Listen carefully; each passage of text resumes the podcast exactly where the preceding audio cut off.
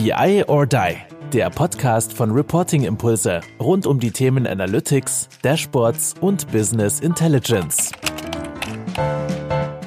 Hallo zusammen zu unserem Podcast BI or Die. Heute mit Lara und Sarah. Ich begrüße euch. Moin, wie geht's euch?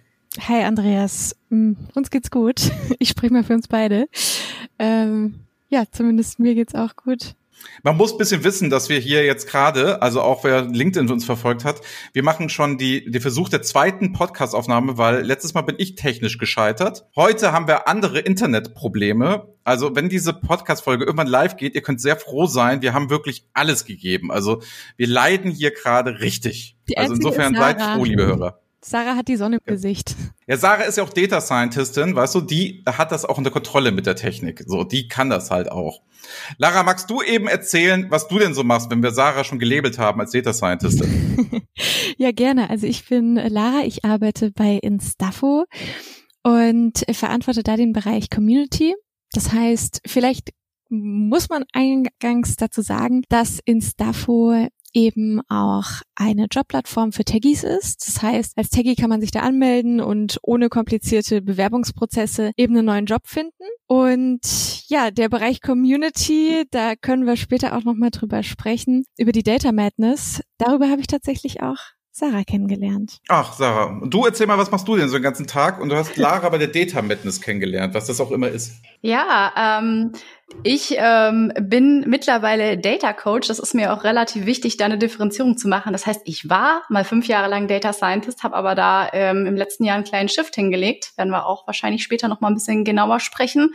Das heißt, ich bin jetzt weniger in der Umsetzung als Techie aktiv, sondern mehr eigentlich in der Schnittstelle zwischen Fachbereichen und den Data Science Teams und helfe da, die Zusammenarbeit zu verbessern, weil wir da oder weil ich da einfach auch einen riesen Gap sehe. Und ja, ich habe Lara im September letzten Jahres, als es ein Monat lang möglich war, sich mal live zu treffen äh, bei einem Meetup äh, in München kennengelernt und habe da äh, einen Vortrag gehalten. Und daraufhin haben wir dann gesagt, hey, wir verstehen uns gut. Äh, wir haben beide ähm, mit natürlich dem, dem Datenthema auch irgendwo ähm, eine Gemeinsamkeit und würden ganz gerne mal schauen, inwieweit wir da auf LinkedIn auch unsere gemeinsamen Reichweiten nutzen können und einfach mal auch wertstiftend Videos produzieren, so kurz und knapp auf drei bis fünf Minuten und uns um, über verschiedene Themen unterhalten. Ja, und da schließt sich nämlich der Kreis. Das habe ich gesehen und habe euch angeschrieben, habe gesagt, sag mal, wie sieht's aus? Wollt ihr nicht beide zu uns in den Podcast kommen? Und deswegen sind wir jetzt hier zusammen. Ne? Also Lara, du bist in Heidelberg, ne? Und Sarah, du bist in Passau. Also wir sind jetzt maximal entfernt. Ich sitze hier in Hamburg. Bei mir ist tief verschneit, aber Sonne. Wie ist bei euch? Bei mir ist tatsächlich auch verschneit, aber auch sonnig. Ich habe sie zwar nicht so ins Gesicht scheint wie Sarah, wie gesagt, aber Sonne ist da. Bei mir ist es äh, nur leicht angeschneit auf den Wäldern. Ähm, aber ich habe dafür tolle äh, Sonnenschein und kann direkt rüber nach Österreich schauen, wo ich aktuell aber leider gar nicht einreisen darf. Genau, weil wir in Passau direkt an der Grenze sitzen. So ist es bei den Grenzgebieten. Also ich bin ja gebürtiger Flensburger, also hatte die dänische Grenze. Da wären wir mit Passau jetzt maximal entfernt. Gut, aber es soll gar nicht heute um unsere Herkunftsorte gehen, sondern es soll wie immer, es soll um Daten gehen. Wir haben schon zwei äh, Stichworte gehört, nämlich einmal Data Madness und Community Building. Und da, ich habe fünf Fragen heute für euch im Gepäck. Lara, ich würde dich jetzt gerne mal fragen, was ist denn diese ominöse Data Madness und was ist denn da so die Community? Was passiert denn da so? Ich war da selber ja noch nicht, Sarah schon. Was ist das denn Data Madness und warum sollten wir da alle teilnehmen? Dann wird es auf jeden Fall Zeit, dass du bei den nächsten Data Madness auch dabei bist. Die nächste ist im Übrigen in zwei Wochen und ja, kurz dazu. Wir haben uns ja, also einfach vom Hintergrund her, letzten Jahres entschieden, so im Juli, August, dass wir das Ganze äh, vorantreiben möchten, dass wir einfach auch einen Mehrwert zurückgeben möchten an eben auch unsere eigene Zielgruppe. Das hat den schönen Nebeneffekt, dass wir sie natürlich auch noch mal besser verstehen, also dass wir da einfach eine Brücke schlagen können und auch als Unternehmen, was ich im Übrigen auch super wichtig finde, generell als Firma, dass du da einfach deine Zielgruppe total gut verstehen kannst, dass du denen auch wirklich einen Mehrwert stiftest. Da haben wir uns, wie gesagt, dafür entschieden. Und so kam auch der Kontakt zu Sarah zustande. Im August war das, glaube ich. Und wir haben in München angefangen mit der Data Madness. Das heißt, es ist quasi ein Format, kannst du dir vorstellen, alle vier Wochen eben im Meetup-Style. Ich denke, das kennen wir alle, äh, dass wir eben, ja. Na, du darfst nicht vergessen, hier es sind ähm, alte, 50-jährige, ähm, grauhaarige, dicke Herren, die unseren Podcast hören. Ne? ähm, nee, du musst schon sagen, was ein Meetup ist und Meetup-Style. Du musst, darfst unsere Hörer jetzt hier nicht überfordern. Ich schließe mich da jetzt mal mit ein. Okay, also ich sehe dich ja jetzt gerade, deswegen ähm, grauhaarig äh, kann ich jetzt noch nicht bestätigen bei dir. Nein, also Meetup ist tatsächlich, ja, dass man sich eben aus dem Bereich Data Science eben mit dem gleichen, mit dem gleichen Interessen zusammenfinden kann. In der Regel ist das Format so, dass du ein bis zwei Speaker hast äh, pro Abend und das Ganze wird dann natürlich auch anmoderiert. Äh, Sarah war unter anderem im September auch einer unserer Speaker vor Ort in München, weil wir in München auch gestartet sind. Und ja, dann wenn es offline möglich ist, haben wir danach auch so ein Format mit eben Kurztalks, wo auch Leute aus der Community eben einen wertvollen Beitrag a fünf bis zehn Minuten auch leisten können. Das heißt, da kann man einfach primär wirklich voneinander lernen, neue Themen aufbereiten und wirklich auch gerade Trendthemen gerade im Data Science Bereich auch nochmal aufgreifen. Was super cool ist, äh, das Ganze ja kostet die Leute nichts. Sie müssen quasi nur nach Feierabend nochmal vorbeischneiden, können da auch netzwerken. Und meistens gibt's auch sehr, sehr leckeres Essen, Drinks und, und äh, auch Pizza in den meisten Fällen. Ja, genau. Damit wird also gelockt, wenn gar nichts geht, dann gibt's noch was Leckeres zu essen. Sarah, was hast du denn da? Hast du da gesprochen oder nur teilgenommen? Was hast du denn da geredet bei dieser Data Madness? Ja, ähm, ich war, ich hatte die Ehre, dass ich da eine der ersten Speaker sein durfte. Und ähm, ich habe darüber gesprochen, äh, ich habe vor allem die Data Scientists, die dort im Raum saßen, angesprochen und äh, ihnen erzählt, dass es einfach unfassbar wichtig ist, auch in MVPs zu denken, also in ganzen Produkten zu denken, wenn man jetzt in so einer Data Science Entwicklung ist, weil oftmals sind ja die Data Scientists mit einem sehr starken Technik-Background äh, äh, ausgestattet, also sind halt irgendwie unfassbar gut im Programmieren und können statistische Modelle äh, trainieren und, und dann auch die Analysen machen. Aber oftmals fehlt ja dann eigentlich auch so ein bisschen an der Kommunikation. Und mein Tipp war da, dahingehend zu sagen, hey, überlegt euch doch mal, ob ihr das Ganze irgendwie in ein einfaches Dashboard am Ende verwandeln könnt. Egal, wie reif die Analysen sind oder wie reif die, die Modelle sind, das ist eigentlich total egal. Das kann auch wirklich ein Anfangsstadium sein, dass man von vornherein auch schon im ersten Iterationszyklus sich überlegt, ob man das Ganze dann am Ende eher in ein Produkt wandelt, also in ein Dashboard zum Beispiel übersetzt und dann halt dadurch, dadurch halt ein Kommunikationsmedium mit seinen Vorgesetzten, mit seinen Projektmanagern, mit den Product Ownern zum Beispiel schafft. Also das bedeutet, dass du, du siehst ein Gap dazwischen, das, was Data Scientisten, sage ich mal, rausfinden, die haben jetzt irgendeine Analyse gemacht, Korrelation, mhm. Statistiken etc.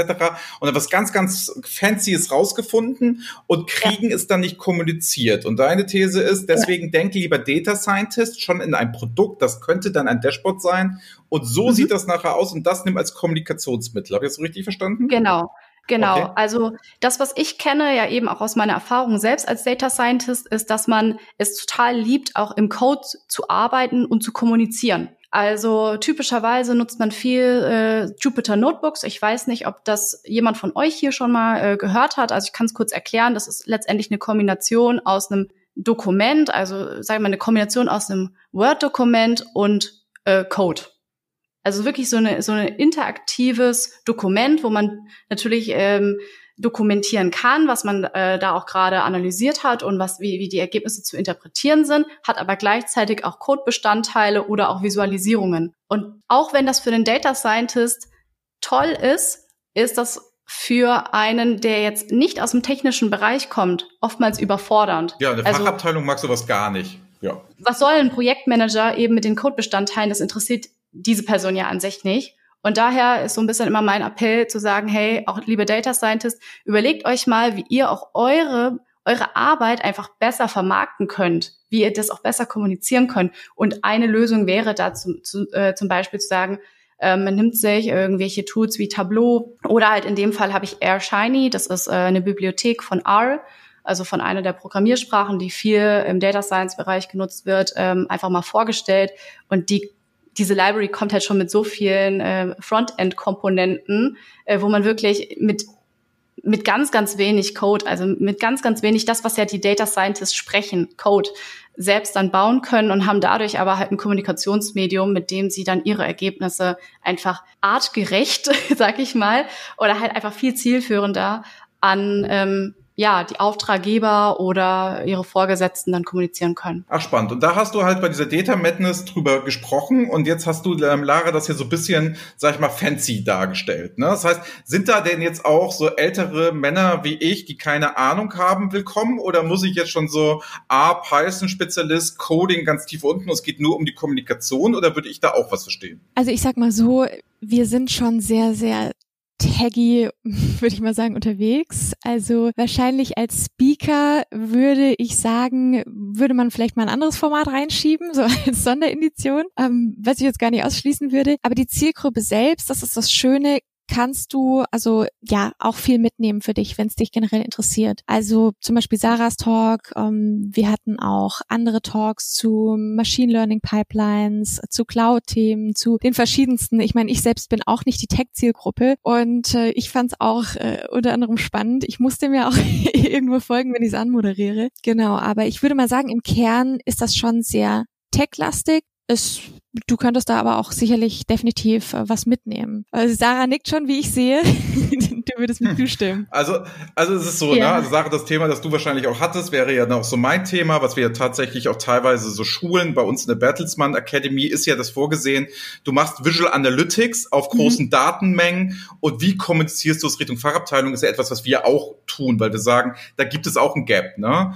In mhm. dem, im Sinne, aber es ist wirklich eine Hardcore-Techie-Veranstaltung, finde ich ja gut, weil das ist dieser Podcast hier ja gerade gerade nicht. Deswegen finde ich das total klasse, dass ihr es macht. Also wer hier eher technisch ist, unbedingt mal Data Madness. Und magst du noch mal sagen, was Instafo macht? Das ist mir noch nicht ganz klar. Also wie verdient denn Instafo Geld, beziehungsweise was ist denn die Leistung von Instafo? Ihr seid keine Beratung. Ihr seid jetzt nicht so, ihr macht was mit Personal, richtig? Richtig, genau. Also wir sind quasi eine Plattform für Taggies, die und die sich da einfach anmelden können und stehen für eine schnelle und unkomplizierte Vermittlung zwischen beiden Seiten. Das heißt, als Taggy kannst du dich quasi anmelden und dann direkt auch auswählen, welche Jobs zu dir passen. Das heißt, der Bewerbungsprozess wird quasi umgedreht. Es ist nicht mehr so das klassische Vorgehen, dass du ein Motivationsschreiben fertig machst, deine ganzen Bewerbungsunterlagen erstmal einreichst und irgendwo dann quasi äh, versinkst im ganzen äh, Bewerberdschungel. Das heißt, es sind quasi drei simple Schritte. Du meldest dich an, du wählst die Jobs aus, die zu dir passen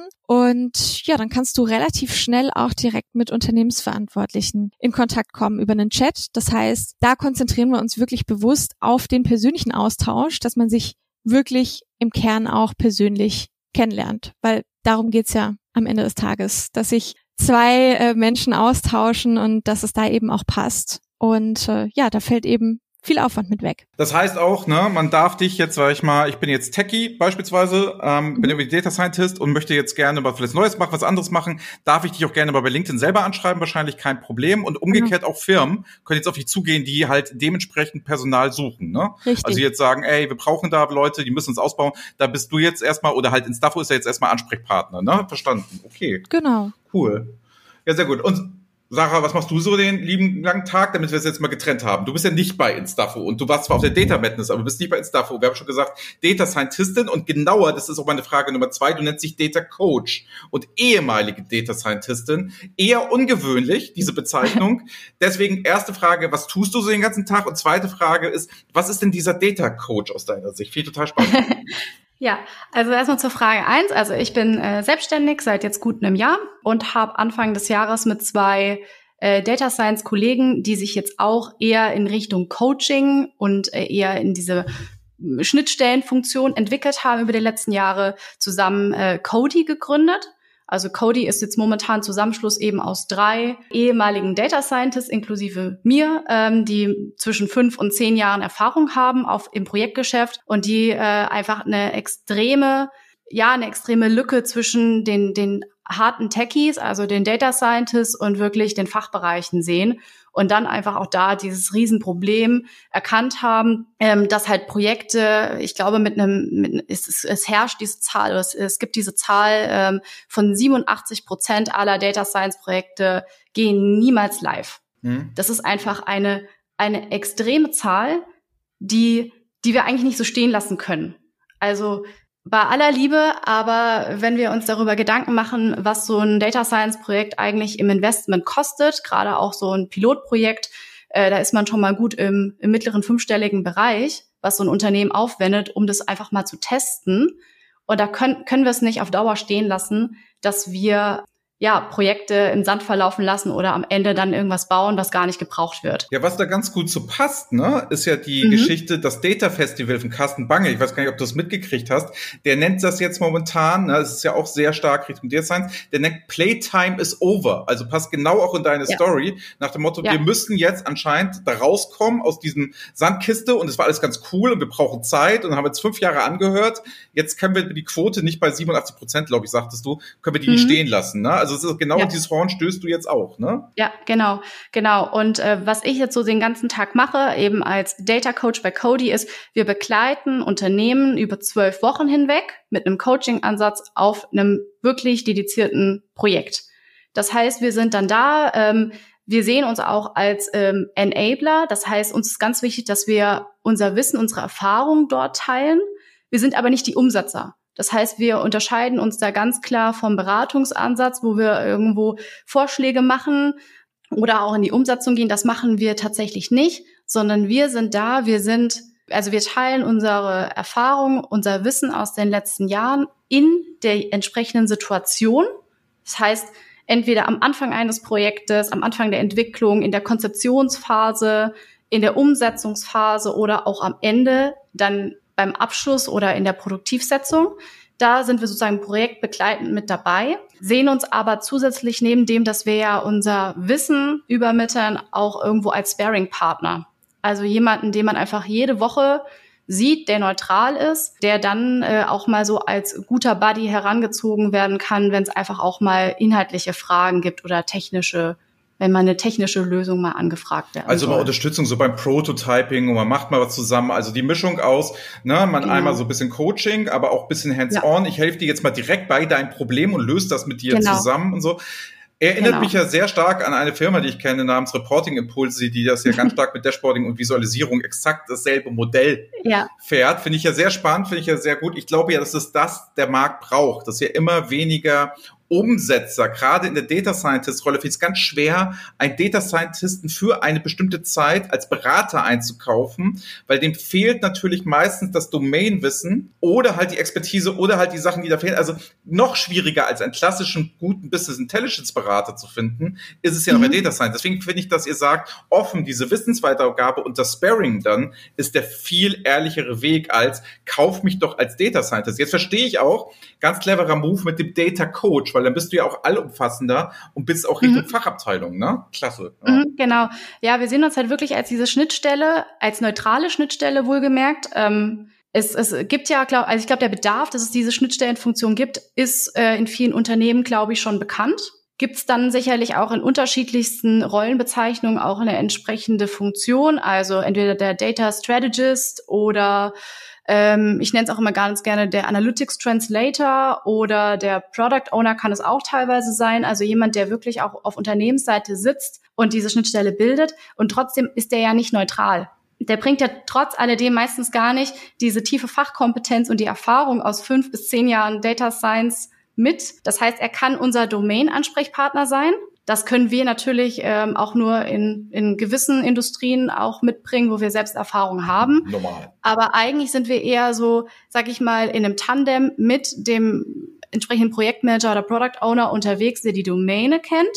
Und wir kennen dann vor allem das Fachliche, das Technische, ähm, auch die Best Practices, die, die, die typischen Probleme, die auch in so einer Data Science Entwicklung auftreten. Die kennen wir und können die äh, dann auch entsprechend adressieren oder auch irgendwie Lösungsvorschläge bringen wie wir das dann optimieren können oder wie wir das verhindern können. Wenn ich jetzt genau. Kunde bin ne, und höre das gerade, welchen Reifegrad brauche ich denn, damit ich euch holen kann. Also kann ich euch auch ansprechen, wenn ich noch nie irgendwas mit Data Science zu tun hatte, also nach dem Motto, wie die mhm. Leute alle so sind, wir müssen jetzt was in Digitalisierung tun, wir holen uns einen Digitalisierungsberater, gar nicht so negativ gemeint, sondern ja. Nummer zwei, wir müssen mal Data Scientists, wir müssen uns da mal aufschlauen, das wäre auch etwas, wo man euch holen kann. Aber genauso, wenn man Deep Insight, sage ich jetzt, dann seid ihr zusammen, fast 30 Jahre Wissen in Data Science, das hat ja nicht jeder, ähm, mhm. Da kann man euch auch holen quasi. Also ja. das ist so von bis wahrscheinlich, ne? Ich sag mal, wir haben jetzt eine extreme Fachexpertise wirklich im Bereich Data Science sagen uns aber auch, ähm, auch der Bereich Business Intelligence, also ein bisschen weiter gegriffen, wirklich Datenprojekte,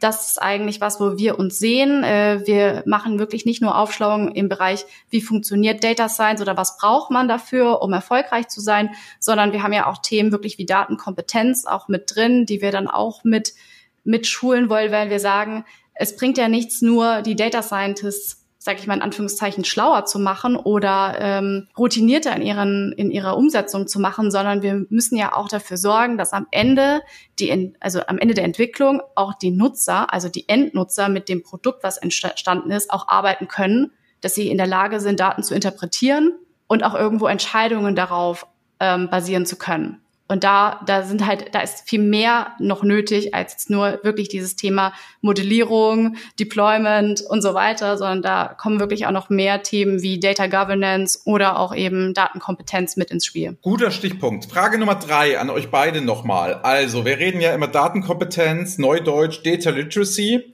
in irgendeiner Form. Und da vielleicht mal die Frage an euch beide. Wie seht ihr denn so, wenn mal Communities in Unternehmen einsetzt? Wie sollten die aufgebaut sein? Wie soll es organisatorisch sein? Warum warum bringt Community was? Wie kriege ich den Leute eine höhere Datenkompetenz, vielleicht mit Community?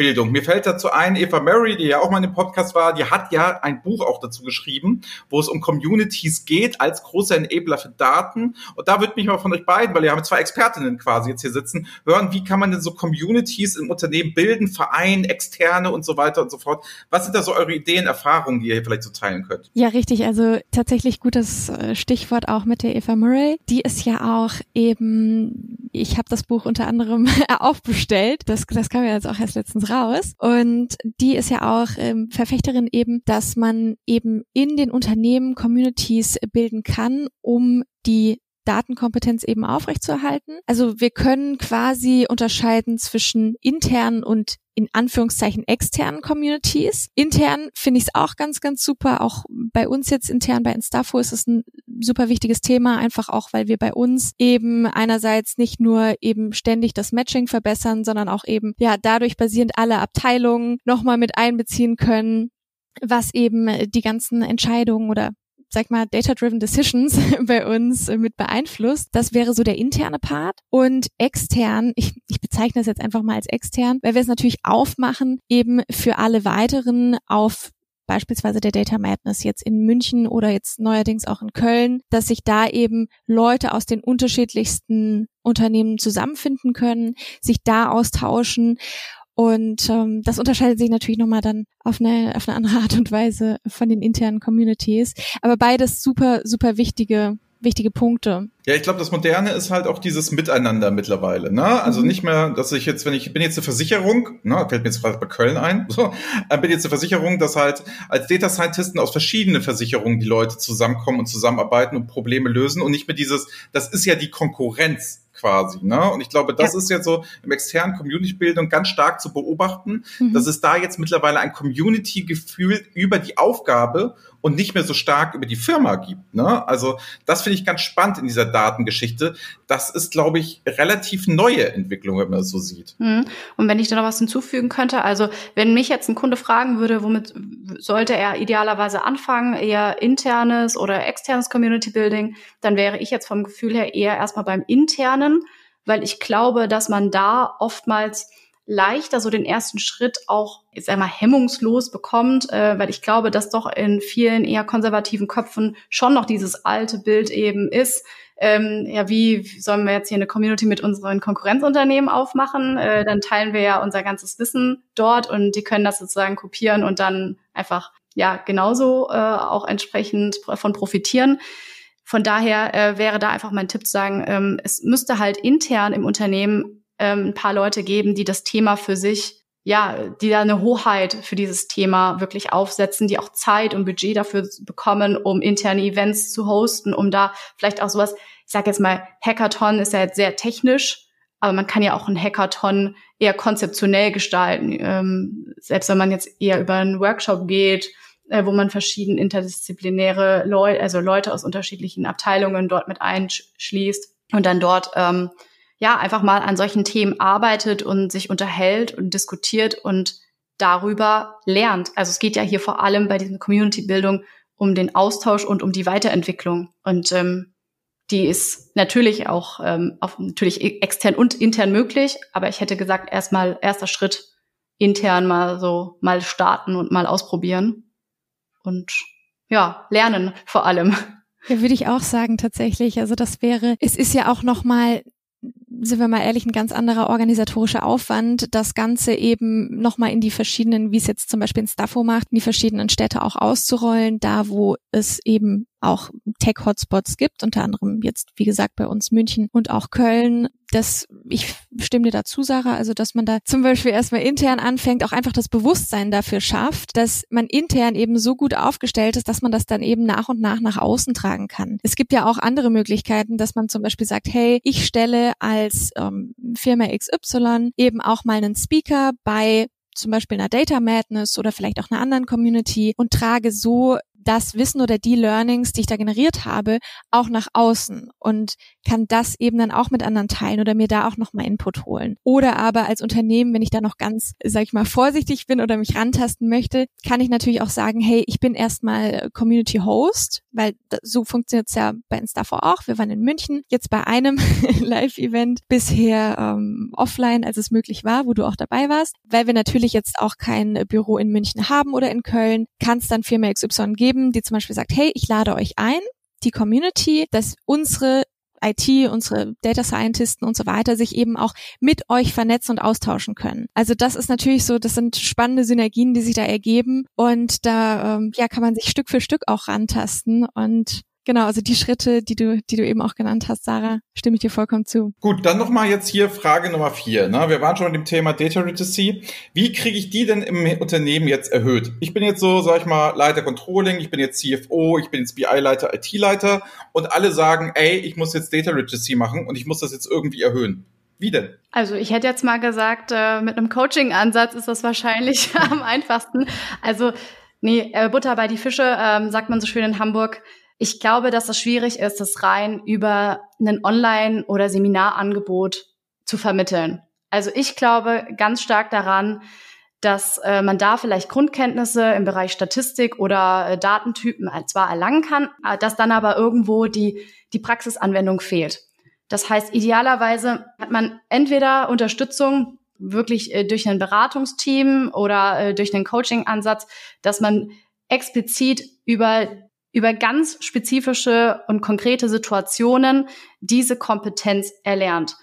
Und ich glaube, dann ist es auch wichtig, dass man Leute zusammenbringt, die einerseits schon ein bisschen Erfahrung haben, äh, denen sozusagen hilft, das Wissen vermittelbar zu machen, was sie schon in sich tragen, sozusagen als Multiplikator in der Zukunft für alle anderen es ist aber auch wichtig, von vornherein bei den Rädchen zu starten, die bislang noch gar kein, gar keine Erfahrungen mit, mit den ganzen Themen hatten und die vielleicht dem Ganzen aktuell noch extrem skeptisch gegenüberstehen. Ich glaube, es gibt so die, die beiden Punkte, wo man anfangen muss. Aber klar ist für mich, es ist keine, keine Sache, die nach einem Monat abgeschlossen ist. Das ist ein Investment, was man über Jahre tragen wird. Also meins, man musste eher sagen, ich ziehe das auf die, ne, auf Long Term. Ich kann jetzt nicht sagen, ich mache den Data Literacy Kurs, ne, und damit können mhm. sie es dann alle, sondern ich muss halt sagen, Schritt für Schritt das Enablement der verschiedenen Mitarbeiter und Mitarbeiterinnen, wo ich sage, okay, das muss ich halt auf den Long Run machen. Und ich bin ja immer Freund davon, was ich empfehlen kann, ist immer am lebendigen Objekt. Das bedeutet, weil ich gar nichts von halte, sind halt irgendwelche Schulungsunterlagen. Das ist jetzt Data Literacy und das musst du können, ist, finde ich, Use Cases zu machen. Deswegen stimme ich dir dazu und zu sagen, das ist dein Problem und das lösen wir und dann die Theorie-Methodik dabei zu lernen. Ja. Also so ein 50-50-Ansatz nenne ich, finde ich immer viel genau. spannender und viel, viel moderner. Und das bedeutet aber auch, ich muss diese Dinge langfristig lustig machen. Und jetzt bei allem, ne, also Lara strapaziert das ja, man merkt, sie möchte die Leute wieder treffen, sie möchte wieder vor Ort sein. Hat dieser Beratungsansatz ja momentan einen riesen Vorteil des Digitalen, dass man iterativ ja viel besser beraten kann. Also diese Geschichte, ich komme zu dir, Kunde, und bin einen Tag da oder zwei. Das heißt, da muss ich das hart in so einem Workshop Ich weiß nicht, wie es euch geht. Sarah, noch die Frage an dich. Dieses iterative jetzt in Long Term, es fällt uns viel leichter, weil wir diese Reisetätigkeit nicht mehr haben und immer mhm. genau dann coachen können, wenn es gebraucht wird. Wie ist das denn bei euch? Ja, exakt so. Also wir bieten auch überhaupt nicht ähm, in-house an. Also das Coaching, das macht auch gar keinen Sinn, weil es sind halt sehr intensive, komprimierte Sessions zwischen 60 und 90 Minuten, ein bis zweimal pro Woche. Und da macht es keinen Sinn, äh, von wir sitzen, zwei sitzen in Berlin, ich sitze in Passau. Ähm, es macht gar keinen Sinn, dort äh, für eine Stunde irgendwo hinzufahren. Und wir haben ja eben zwei Konzepte. Wir machen äh, One-on-One-Coaching, ähm, also wirklich Einzelcoaching mit, mit verschiedenen Personen. Wir machen aber auch wirklich äh, One-to-Many, also dass man irgendwie eine kleine Gruppe hat, äh, mit der wir dann zusammenarbeiten. Und da ging es schon eher, aber wenn wir mal ehrlich sind, es macht für diese, für diese Dauer keinen Sinn. Und stattdessen sagen wir, wir bieten aber den Service, dass wir halt nichts von der Stange, Stange verkaufen. Wir schauen uns halt wirklich die Situation an und schauen mit dem Kunden gemeinsam, was brauchen sie jetzt wirklich und können uns auch an Veränderungen halt viel leichter anpassen, als wenn man jetzt irgendwie sagt, man geht einmal hin, hat irgendwie zwei Tage Schulung und danach müssen es alle drauf haben. Also ich kennt man ja selber eigentlich von sich auch, ähm, wie schnell das dann auch einfach wieder wieder weg ist, das Wissen, was man mal so, äh, äh was man mal wirklich intensiv an zwei Tagen mal vermittelt bekommen hat. Ja, ja, ich rede ja immer davon und sag, ne, wenn man ins Fitnessstudio geht, muss man das halt auch öfter machen und kann nicht einmal einen Tag hingehen. Erstens vergisst man alles wieder, zweitens geht's tierisch schlecht danach und es hat auch keinen Spaß gemacht. Wenn man aber sich einmal durchgequält hat und kontinuierlich macht, dann hat das halt auch plötzlich irgendwann einen Effekt und der kann auch vielleicht erst nach einem halben Jahr einsetzen. Das geht bei dem einen schneller und bei dem anderen geht dauert es halt ein bisschen länger. Es ist nun mal so und deswegen ist dieser Fitnessstudio-Ansatz immer mal wieder eine Stunde, immer mal wieder zwei Stunden auch genau den ich gehe. So, angesichts der Zeit, wir haben ja von euch jetzt acht Antworten gekriegt, deswegen würde ich es bei vier Fragen belassen. Ihr kriegt die fünfte jetzt nicht, sei, sei den Hörern, ja, ich weiß, aber dafür habt ihr jetzt acht Antworten gekriegt. Ne? Mal, ihr seid jetzt bei vier Fragen. Was ich aber unbedingt mit euch noch machen möchte, ist, nämlich, wie es gute alte Tradition ist, ihr habt das letzte Wort in diesem Podcast. Ihr dürft erzählen, machen, tun, was ihr wollt. Also, bedeutet, ihr könnt hemmungslos Werbung machen, ihr könnt hier irgendwas völlig Privates erzählen, ihr könnt den Leuten irgendwas mitgeben. Das Einzige, was ihr bitte nicht machen dürft, ist, danke Andreas, dass wir hier in diesem Podcast sein durfte. Ich würde sagen, einfach mal, Sarah, du fängst an und das Abschlusswort hat Lara. Ich sag schon mal Tschüss, danke, dass ihr beide da wart, hat mich sehr gefreut. Und wir hören uns bei der nächsten BIODI-Folge. Ciao. Also Andreas, du kannst es mir nicht nehmen lassen, aber ich sage trotzdem vielen Dank, dass ich hier sein durfte. Und ähm, ja, zu guter Letzt möchte ich eigentlich noch einen Trend ähm, aufzeigen, der, der mir so auffällt in dem ganzen Bereich. Und zwar, wir sprechen hier aktuell immer noch viel von Projekten, also Datenprojekte, Business Intelligence Projekte, Data Science Projekte und sehen aber noch zu wenig, dass das Ganze eigentlich eher mehr einen Produktansatz bekommen muss. Denn alles, was wir da programmieren und entwickeln, hat ja auch eigentlich Eigenschaften eines Produktes. Und das dürfen wir nicht vergessen, dass da noch viel mehr dran hängt als einen Kickoff am Anfang und eine Implementierung und eine äh, Live-Setzung, sondern es geht danach noch eigentlich wesentlich weiter, nämlich dass ähm, das Ganze auch irgendwo instand gehalten werden muss. Wir müssen auch die Produkte intern vermarkten. Wir haben eventuell Potenzial, daraus ein Geschäftsmodell zu machen. Und das, glaube ich, ist nochmal ein Riesenshift, der Denkweise, wo wir uns hinentwickeln werden, eben von dieser reinen Projektdenke hin zu einem Produktansatz, der eben viel größer ist als das, was wir aktuell gerade noch sehen. Und äh, ja, wer, wer Lust hat, sich mit mir zu vernetzen, ich bin ja auch äh, recht aktiv auf LinkedIn, äh, findet mich da unter meinem Namen und ich freue mich über den Austausch. Und jetzt gebe ich das Wort an Lara. Ja, jetzt muss ich noch einmal, ne, wie das immer so ist. Also jetzt muss ich ja noch mal. Jetzt hat nämlich Sarah, wie Profi wie sie ist, meine Frage Nummer fünf, die ich eigentlich noch hatte, auch noch beantwortet. Lieben Dank dafür. Jetzt aber wirklich ciao von sehr, mir. Sehr Lara, gerne. du hast jetzt die aller, aller, allerletzten Worte in diesem Podcast. Das hast du echt schlau eingefädelt. Um, ähm, ja, auch vielen Dank, Andreas äh, und Sarah dass, dass wir hier gemeinsam gesprochen haben. Und ja, ihr findet mich auch auf LinkedIn, äh, auch gerne äh, gemeinsam mit der lieben Sarah immer mal wieder. Äh, wir haben da das Videothema auch angestoßen. Und ja, ich ja, möchte gern einladen, wer Lust hat, gerne auch mal bei der Data Madness vorbeizuschauen, sei es jetzt in München oder Köln. Im Moment machen wir das Ganze tatsächlich online. Ähm, keine große Überraschung.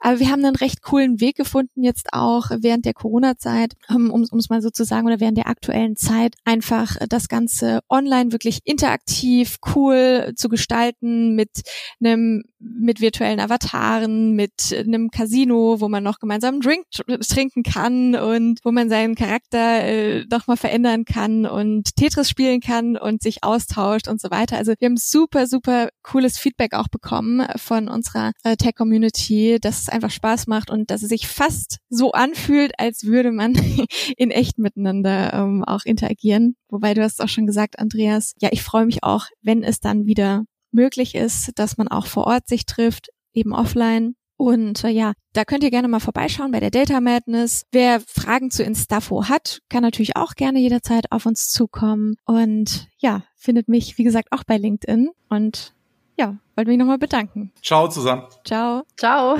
Das war BI or Die, der Podcast von Reporting Impulse. Danke, dass ihr auch diesmal wieder mit dabei wart. Wenn es euch gefallen hat, dann hinterlasst uns doch eine gute Bewertung und abonniert den Podcast, um keine weitere Folge zu verpassen. Bis zum nächsten Mal.